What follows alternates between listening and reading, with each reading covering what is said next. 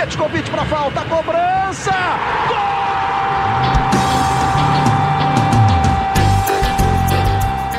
Está entrando no ar o podcast Sabe de quem? Do rubro negro, da nação, é o GE Flamengo. Fala, torcedor rubro-negro, tá começando o episódio 47 do podcast GE Flamengo. Eu sou o Luciano Melo, tô recebendo aqui dois convidados ilustres pra gente falar bastante do, do jogo de ida da Recopa entre Flamengo e Independente Del Valle, empate por 2 a 2 lá no Equador. E já está Guanabara, né? Tem final no domingo, no sábado de carnaval, às 18 horas no Maracanã. Flamengo e Boa Vista. Primeiro um dos nossos setoristas aqui da Globo de Flamengo. Como é que você tá, Felipe Schmidt? Fala, Luciano Melo. Tudo tranquilo? Tamo bem, né? Tudo tranquilo, amigo. E você, Thales Soares, como é que você tá? Tudo ótimo. Depois do susto de ontem, tudo ótimo. Susto principalmente por causa do Bruno Henrique, né? Teve o primeiro tempo também. Vamos falar bastante do jogo.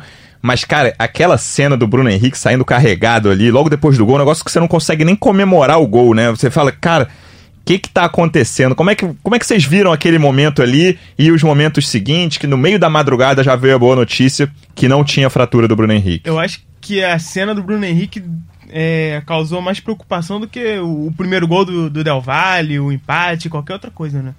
Foi, ele saiu, a forma como ele saiu de campo foi bem, bem preocupante, parecia que era algo bem sério. Por sorte, não, não é nada demais. Thales, naquele momento ali, quem olha o lance fala, quebrou o pé. Inclusive eu. eu também. Na hora, primeira coisa que eu pensei. Cravou. Cravei, que tinha quebrado o médico com a mão no pé dele parecia. Me lembrou a cena do Diego saindo no ano passado contra o Meleque.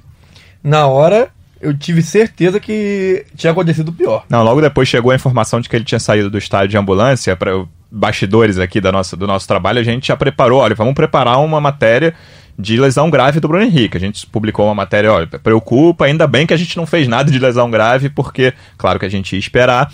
Quando chegou no hospital, o exame feito lá rapidamente, o exame inicial, constatou que não havia nenhuma fratura.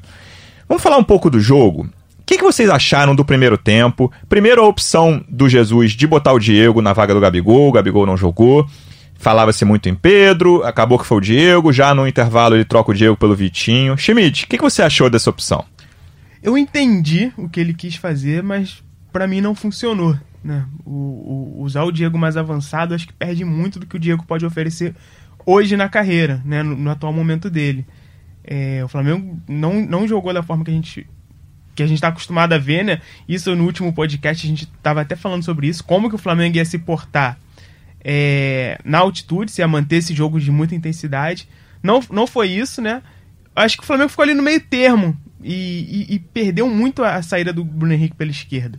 Bruno Henrique centralizado. Foi bem, jogou bem, mas acho que taticamente pro time não ter ele, aquela escapada dele pela esquerda é, fez falta. Eu acho ainda que a situação foi deixar o Bruno Henrique sem campo. É. O Bruno Henrique ficou sem campo para poder correr, então é isso. isso. dificulta muito a vida do Bruno Henrique no jogo. Eu até achava que ele não ia escalar o Pedro mesmo. Porque pela questão da altitude, imaginando que o Del Valle fosse ficar mais tempo com a bola, pelo menos no começo do jogo, como foi que aconteceu. Eu achava, inclusive, que ele ia sair com o Vitinho, porque ele gosta de fazer algumas surpresas, mas eu não imaginava que fosse sair com o Diego. E é incrível como ele conta com os jogadores do ano passado, né? O Flamengo fazendo o mercado que fez, num jogo de como o de ontem, ele usou um zagueiro e entrou um atacante. Só de todos os caras que o Flamengo contratou, o resto ele joga com o time de 2019. É, nessa questão eu até acho assim, é, os jogadores titulares, tudo bem, os 11, mas as opções no banco, na verdade, com exceção do Diego, ele tem usado sempre o Michael e o Pedro. Sim, sim. Né? A não ser que seja uma questão de, de lesão ou de poupar o Felipe Luiz, como ele tirou no outro jogo que colocou o René. Porque o Vitinho, por exemplo, foi o primeiro jogo do Vitinho no ano, primeira vez que ele entrou. Eu até acho que entrou bem. É, eu achava que ele poderia usar o Vitinho como titular por causa do chute do Vitinho, porque o Vitinho é um, um bom finalizador. E também é um jogador rápido. Não como o Bruno Henrique, mas não deixa de ser um jogador rápido. Muito mais do que o Diego. Do que o Diego poderia oferecer de velocidade. Achei que o Vitinho melhorou o time, né, Schmidt? Sim, sim. Foi quando deu um, um pouco mais de força ali pela esquerda, né? E aí o time começou a ter um desafogo maior, começou a sair, ter mais força e jogar. Porque o Diego ali na frente, cara, eu achei que não, não, deu certo, sabe? O Diego, eu vejo o Diego bem como volante, é, pode fazer algumas funções, mas mais avançado na atual, no atual momento dele, acho que não. É, eu acho que para como o time jogou ontem, sem o Gabigol, o Vitinho faz mais sentido que o Diego. E ele participou do segundo gol, né? No Exatamente, início ali, o, o primeiro cruzamento. O, cruzamento era um bom cruzamento, inclusive. Era um bom cruzamento pro. Acho que era pro Pedro mesmo, né? Pro Pedro mesmo o cruzamento. E o zagueiro tira de carrinho a bola. Aí né? a bola vai na direita, a, a, bola, a bola ia no pé do Pedro na jogada, né? E não foi só essa jogada que ele fez, teve uma outra que ele chutou. Acho que tomou uma decisão errada ali na hora do chute de esquerda, que a bola foi para fora. Ele participou bem, ele conseguiu quebrar a defesa do, do Del Valle algumas vezes. É, mas eu acho que a decisão do Jesus, nesse caso do Diego, foi errada por uma série de situações. E eu acho que era uma situação errada que muita gente, antes do, de começar o jogo, já apontava como uma decisão errada. Então, assim, não é aquela coisa de você é, analisar depois da obra pronta. É, é, é, todo mundo falou antes mesmo do jogo que era uma decisão equivocada e que ia atrapalhar o time. E quando o Vitinho entrou, não que o Flamengo tenha feito uma grande partida no segundo tempo, mas já melhorou bastante, equilibrou mais o jogo. O Flamengo conseguiu criar oportunidades que no primeiro tempo não conseguiu. Talvez fizesse até mais sentido mexer, por exemplo, deixar o Diego como volante e, e subir o Gerson, né? De repente. Talvez mas... fizesse mais sentido, com, com, mesmo tendo o Diego, mas usar o Diego em outra função. Eu só acho que você obrigaria o Gerson a fazer um, um vai e vem muito maior numa circunstância muito negativa que é você jogar na altitude. Então, ele estava marcando muito lá na frente já o Pe... Pederano, né? Uhum. Tava marcando a saída de bola. Aliás, o Pederano jogou muito bem. Né? O Gerson tentava sempre evitar que ele recebesse a bola na saída de bola. Mas mesmo assim estava difícil, porque você tinha que fazer essa marcação e já quando o time passava aquela linha, você tinha que voltar em velocidade. A falta do gol, inclusive, é um erro do Felipe Luiz, mas que o Gerson tem que voltar em velocidade, não vai conseguir alcançar um cara. Quando ele vê que não vai conseguir alcançar, ele derruba o cara para fazer a falta. Então é uma situação muito complexa de você estar ali na altitude, ter que fazer o vai e vem. E pro Gerson, se ele jogasse ainda mais adiantado, acho que teria, seria um vai vem ainda pior para ele fazer. Eu acho que é uma lição pro, pro próprio Jesus, né? Foi o primeiro jogo dele na altitude, acho que por mais que ele confiasse na experiência do, do, da comissão técnica, da, do departamento médico, ele viver isso e ver como os jogadores reagem, acho que ele pode tirar algumas lições disso, né? É, vamos ver como. Tem o jogo na fase de grupos contra o próprio Del Valle. Vamos ver como que ele vai montar o time lá, né? A gente não sabe, né? Lesão, suspensão, como que vai ser. Mas eu tô curioso para saber que lição ele vai tirar desse jogo pra, pra próxima partida na altitude. E eu até me surpreendi na hora que o Bruno Henrique saiu ele não colocar o Michael. Porque com o jogo empatado, eu imaginei que ele fosse querer ter um, manter um jogador de velocidade para poder ter né, um, um, gás novo ali em velocidade e ele preferiu colocar o Pedro. E aí ele contra, se contradisse, né? Porque é. quando ele fala que o Pedro não fazia parte do plano de jogo dele e ele coloca o Pedro justamente no lugar do único jogador de velocidade que ele tinha, ele se contradiz ali, né? Então. Eu ia falar isso, ele, o jogador que ele ele falou explicitamente isso depois do jogo, que ele tava com receio de colocar, que não, receio assim, não fazia parte da estratégia inicial, entrou bem, não foi só o gol.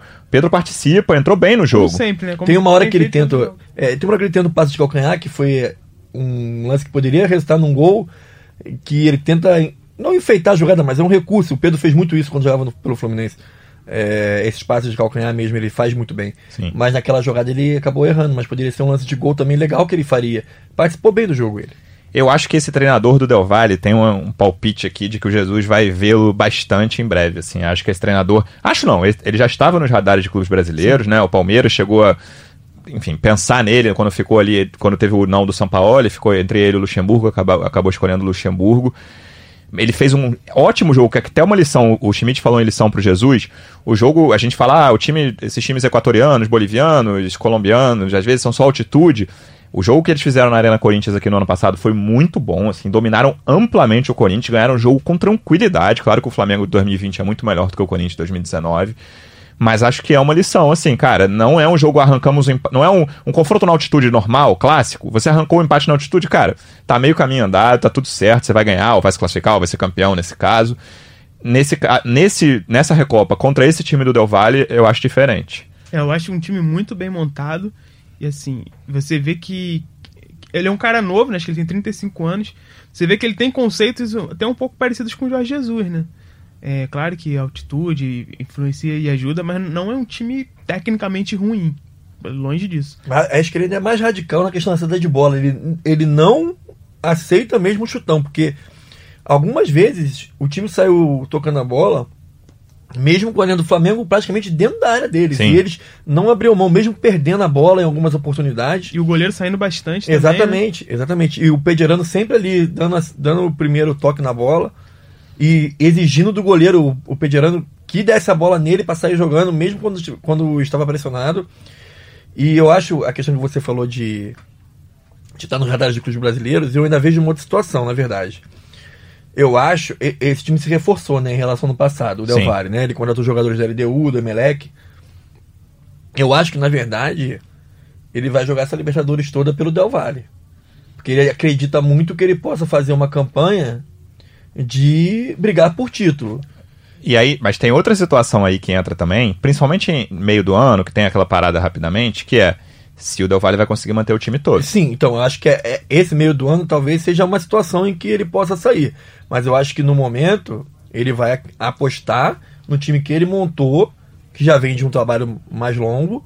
Eu acho que ele acredita que esse time de repente deve ser o melhor que ele tem na mão e que ele pode chegar mais longe na, é, mais longe na jogador, Deixa eu dar o crédito direitinho. Miguel Angel Ramírez, espanhol de 35 anos, é o treinador do Del Valle, que quase veio pro Palmeiras, o Atlético Paranaense chegou a pensar nele na virada do ano também.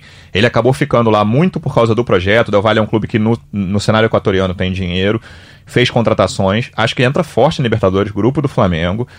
É um time para olhar e pensar. E tem jogador, né? O, mostrou assim, é o que você falou, né, Thales? Que tem, não é só o técnico bem armado, não, é um time não. bom tecnicamente. Tem jogadores velozes na frente. Eu acho que tecnicamente os jogadores de ataque são mais fracos. Mas ele tem um zagueiro Segoia. Se... Muito bom jogador. Não é Segovia. Segoia? Segovia, né? Muito bom jogador. Parece ser bom jogador. Tem o lateral direito também, achei que é, é bom jogador também. E o Pederano, que pra mim é o melhor jogador do time. E o que entrou no segundo tempo, o, camisa 10, o Mera. Que Batia também, todas as faltas. É, mas eu não sei porque que ele não estava jogando, se foi uma opção para questão de velocidade também, porque ele me parece não ser um jogador de velocidade, mas ser um jogador ele mais já, de armação. Ele já é veterano também, talvez é, seja por isso. Mas ele era titular, né? No, titular. ano passado, né? É, acho que ele é um dos capitões, capitães, capitães né? Time. Então, é, eu acho que é um time interessante. Acho que no grupo do Flamengo é a segunda força. Sim, acho que apesar do Barranquilha, mas eu acho o Del Valle acima. O Cerro, o Barcelona, eu não vejo esses, dois, esses times como adversários mais fortes do que o Del Valle. Eu acho que ele tem, tem tudo para fazer uma campanha muito boa na Libertadores. Pensando em atuações individuais, para vocês, quais jogadores do Flamengo se destacaram positivamente no jogo? Acho que o Bruno Henrique é disparado, né? E eu acho que o Bruno Henrique não sente altitude, né, Thales? É, então... é.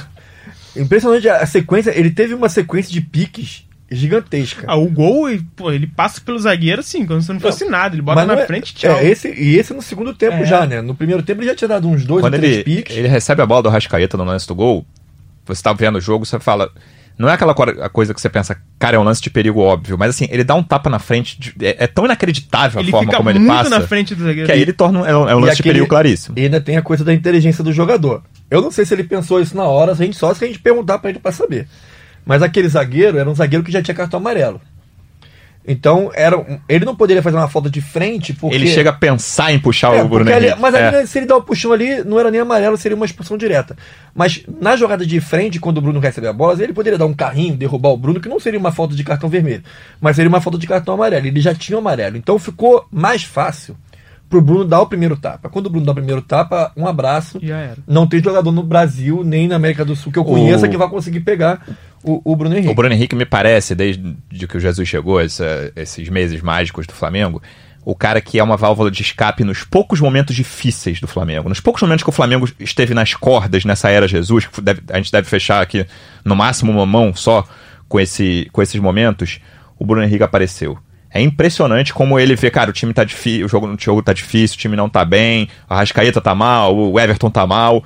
Me dá aqui a bola que eu vou dar três piques e vou deix é deixar quase, alguém na cara do gol é, ou vou fazer um gol. No próprio Mundial, né, contra o Liverpool, acho que ele, para mim, ele foi o melhor jogador em campo. Assim, Sim. Foi o que mais levava vantagem, né, oferecia perigo ao Liverpool. É o dar em mim que eu resolvo, né? É. Impressionante. E negativo, o que vocês acharam que ficou abaixo do que poderia no é, jogo? Assim, só para essa questão dos, dos melhores, é impressionante como o Arrascaeta e o Everton, eles não fizeram um, um grande jogo, mas impressionante como a capacidade de resolver que eles têm. Né? Porque no primeiro tempo a Rascaeta já tinha dado aquele passe pro Bruno no gol anulado, né? Que é a capacidade do cara entender que tem um jogador que vai chegar naquela bola, né? Porque não é uma bola aleatória, né, que você lança. Tem o passe pro gol, tem mais, mais uma, uma outra jogada que ele faz também no segundo tempo. E o Everton é aquele lampejo dele que, que faz o segundo gol. Um lance difícil, porque é, é o que você falou, tem que perguntar pro jogador. Mas quando a bola tá com o Everton de costas, eu tenho a impressão de que o zagueiro fecha porque ele, por ele ser canhoto, ele fala, eu vou dar o fundo, porque no fundo ele vai ficar com a direita. E aí o Everton aproveita e dá o cruzamento certinho de direita. Exatamente. E é o cruzamento que a bola até tá meio que fugindo um pouco do Everton, e isso que me impressiona mais na altitude é o passe que você dá lateral, rasteiro, a bola rolando. A bola rola eternamente, ela não para de rolar nunca, ela vai rolando, rolando, rolando e não acaba, né? Mas assim, com relação aos piores para mim, é, eu acho que os laterais sofreram muito no jogo. É, os, os, jogadores do Del Valle usaram muito as costas do Rafinha, muito lançamento alto, por, porque o Rafinha é baixo e o tempo de bola na altitude é diferente.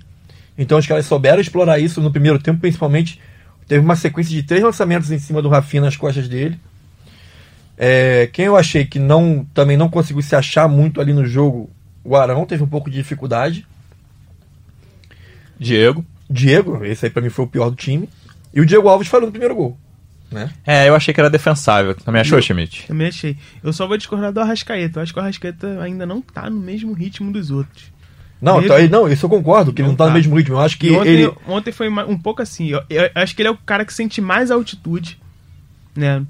É, e acho que ele ainda não tá no mesmo ritmo. Assim. Ele apareceu bem no lance do gol lá do Bruno Henrique, mas eu acho que tá, tá precisando aparecer mais. Não, eu concordo com você. Eu acho que também ele não foi bem no jogo, nem ele nem o Everton. É, foi só uma observação uhum. mesmo com relação à capacidade que eles têm de, de ter esses lampejos que resolvem o jogo. O Arrasqueta não faz uma boa temporada não até faz. agora não faz uma boa temporada, mas ele tem momentos do jogo em que ele é. resolve com um toque na bola, ele resolve o é jogo para você, né?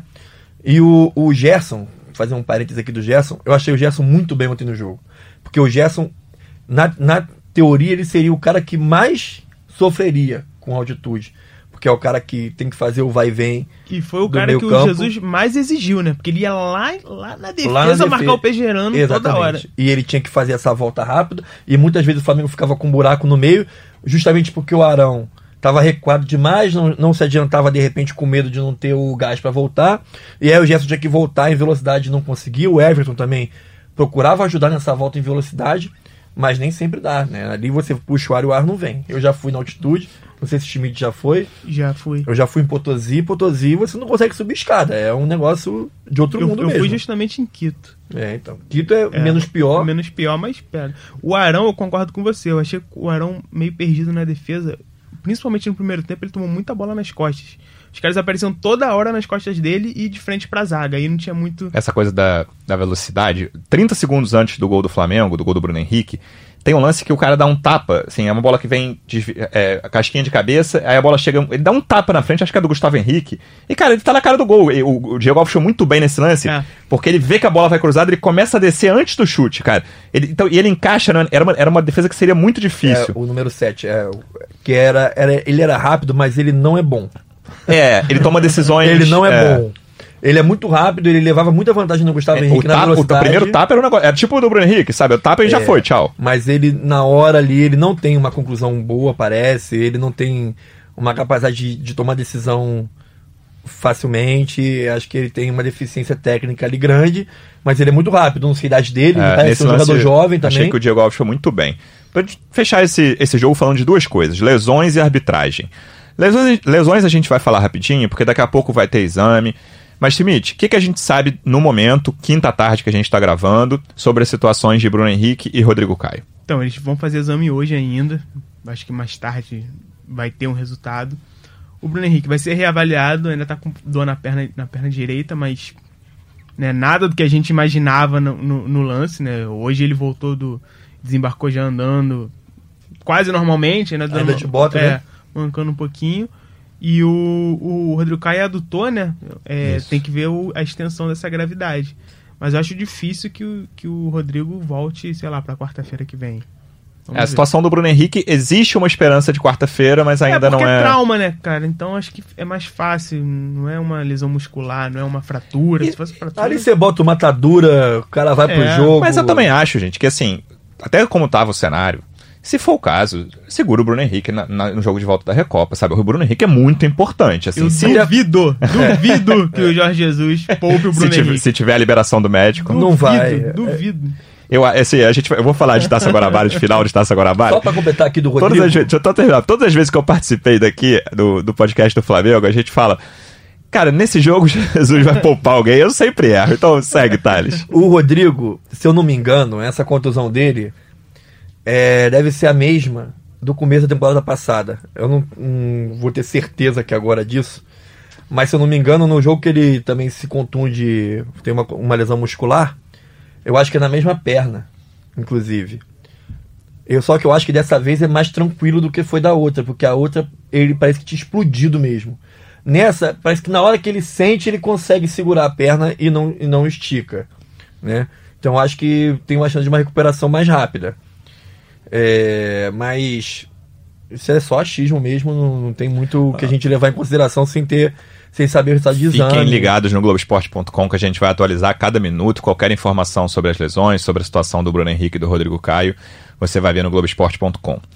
Arbitragem, eu não, esse caso aí eu acho que não dá nem para falar de arbitragem polêmica. O que, o que o cara fez no pênalti ali, Bizarro. cara, assim, é um lance que sem replay, cara. Eu, eu até tava falando com o Thales antes da, de a gente gravar pela reação do Murilo, que era o, o, o, cara que sofreu, sofreu, entre aspas, o pênalti, ele volta na hora que o juiz apitou o pênalti, está lá os jogadores do Flamengo em volta do, ju, do juiz, todos reclamando, Rafinha revoltado. Ele tá com a cara assim, o jogador do Del Valle, cara. Ficou tem, constrangido. Não, é, tem vários, esse negócio vai voltar, eu não vou nem comemorar muito, porque o bicho, cara, ele dá uma patada no Rafinha, abre a é. perna, dá uma patada, cara. E eu acho que se o árbitro não marca, o VAR não ia chamar. Eu acho que ali foi justamente. Eles não chamaram porque eles entenderam, na, né, na visão dos árbitros lá que estavam no VAR, que não era um lance para eles opinarem, que era um lance de campo. Que é o que tem tido acontecido muito na Inglaterra, né? Na Inglaterra acontece muito isso, de decisão do campo, os caras respeitarem, a não ser quando é algo muito grave. O impedimento, a gente tem que acreditar na linha. Que é, se a gente, parar de acreditar não tem nenhuma linha, imagem com ângulo. Tem a linha, não, tem a linha do impedimento. Mas tem naquela imagem por trás, né? Não, mas tem aquela linha do, uhum. do software do, que, do que, tronco, né? Do, é, do, tronco do Bruno Henrique à frente. Eles fazem lá aquela linha paralela lá. Pô, do... É, não, não é o melhor na, ângulo. Nem naquela é, mas... linha tu, tu consegue. é, não é o melhor ângulo com... do impedimento. Mas a gente eu... tem que aceitar, é, né? não dá pra gente. Lance ficar... de impedimento em geral, eu vou com o VAR, e a não ser que seja alguma exceção, mas eu consigo ver, eu não consigo cravar, o que o Schmidt está dizendo, eu não consigo cravar, mas naquela, naquela imagem que eles mostraram, eu consigo ver o tronco do Bruno Henrique um pouquinho à frente, ainda que seja muito duvidoso. É, mas como eu estou dizendo, assim, a gente tem que acreditar naquela linha do VAR. Se a gente parar de acreditar naquela linha do é, VAR, aí. Mas o. Eu acho que eu, eu, consigo entender a lógica da não revisão da marca. Primeiro que assim, o lance do pênalti, para mim, é um lance que é muito fácil de não marcar no campo. Esquece VAR. Vamos pensar no futebol dois, três anos atrás, sem VAR, 2017. Não tinha VAR, 17 até teve naquela final lá, é, da Sul-Americana. 16, sem VAR. É um lance que o cara, o cara deu a bola, ele deu, o, quando ele recebe, ele adianta demais, a bola claramente vai sair, ele fica esperando o que, que vai acontecer, ele vê o Rafinha vindo, ele fala, vou arrumar alguma coisa. Então, assim, problema inicial. Erro claro do juiz na marcação de campo, na minha opinião, sem replay. Eu falei sem replay. Segundo, a lógica é essa que o Thales falou, eu consigo entender. Eu já fui a uma, uma palestra do Gaciba, da presidente da Comissão de Arbitragem da CBF, que ele fala: ó, a nossa orientação para os árbitros aqui do VAR, para quem está na cabine, é só chama. Ele, ele fala que a analogia que ele fala é baleia azul, ou seja, um animal enorme. Quando for um problema gigantesco que você vai chamar para revisão. Mas na minha cabeça, aquilo ali era um problema gigantesco. Porque, apesar de haver um contato, eh, os dois se tocam, é um contato claramente provocado pelo jogador do Del Valle. É, e esse árbitro foi um árbitro do VAR, certo? De Flamengo e Emelec. Não tem essa história? Não tenho certeza. Não vou lembrar. Tinha essa história, eu acho, de que esse árbitro foi o árbitro do Maracanã do ou de lá? De lá. E imagino que esses caras conversem antes do jogo. E deve ter uma orientação do cara que vai pro campo pros caras do VAR. Ó, oh, gente, não me chama se for à toa. Entendeu? E na, na visão de repente, desses caras, chamar ele ali seria chamar à toa. Eles claramente têm uma conversa ali. Quando ele tá botando o goleiro em cima da linha, ele tá falando. Eu acho que a, conversa foi: tocou? Aí o cara falou, tocou, então tchau. É Nem vou isso. olhar. O que, na minha opinião, tá errado. Eu acho que a pergunta. é, Eu acho que nem é pergunta do, do campo pro VAR, é do VAR pro campo, né? O VAR pergunta: o que você viu? Aí o árbitro fala: eu vi o toque do Rafinha no Murídio. É, eles confiaram na, na, na interpretação do árbitro de que o toque foi o Exatamente. suficiente pra, É isso. pra derrubar. É que o toque é completamente provocado. Essa que eu acho que tinha que ter, tinha que ser a parte do diálogo de quem tá na cabine. Ó, houve o toque, mas o cara sai totalmente da linha dele pra abrir a perna direita, o pé de, é, a perna pro, pro pé dele tocar no, E no é o que o Rafinha. Rafinha fala, né?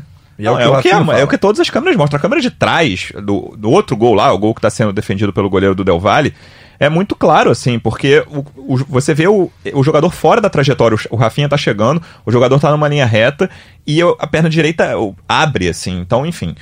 Achei um lance muito óbvio, um lance que a gente achava que não ia ter mais com o VAR. É o tipo de erro Exatamente. que você pensa e, cara, cara, com o VAR isso não vai mais acontecer e lamentavelmente aconteceu.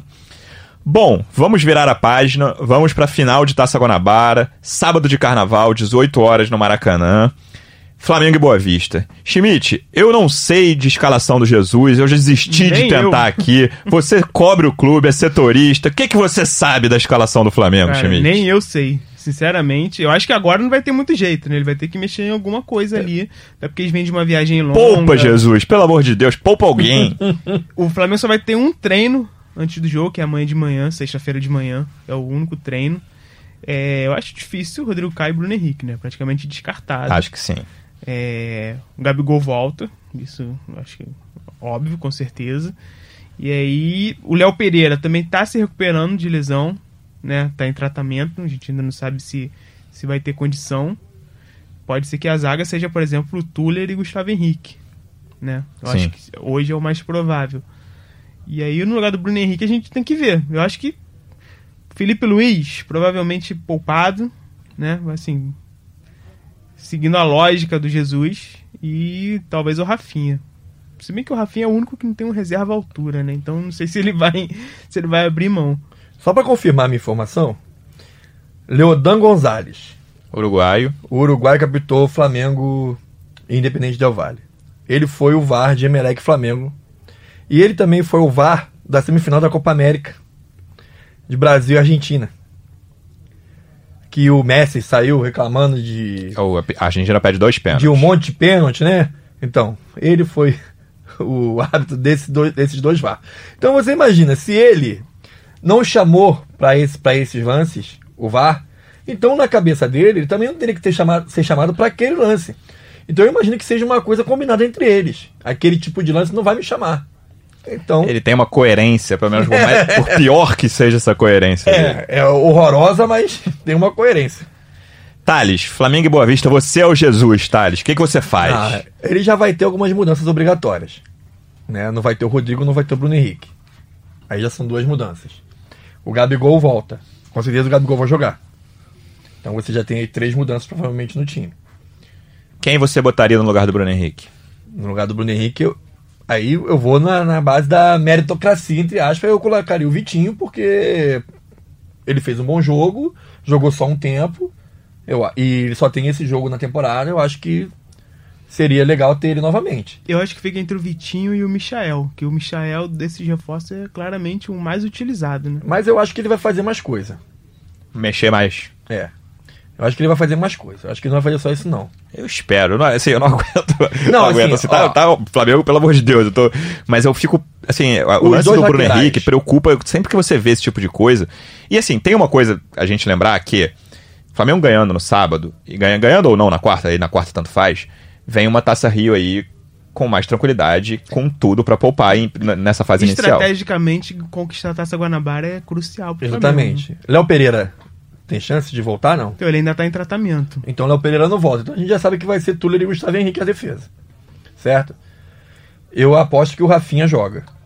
É, Felipe Luiz- O Schmidt acha que Rafinha joga e Felipe Luiz é poupado. É, Felipe Luiz, poupado. Joga o Renê.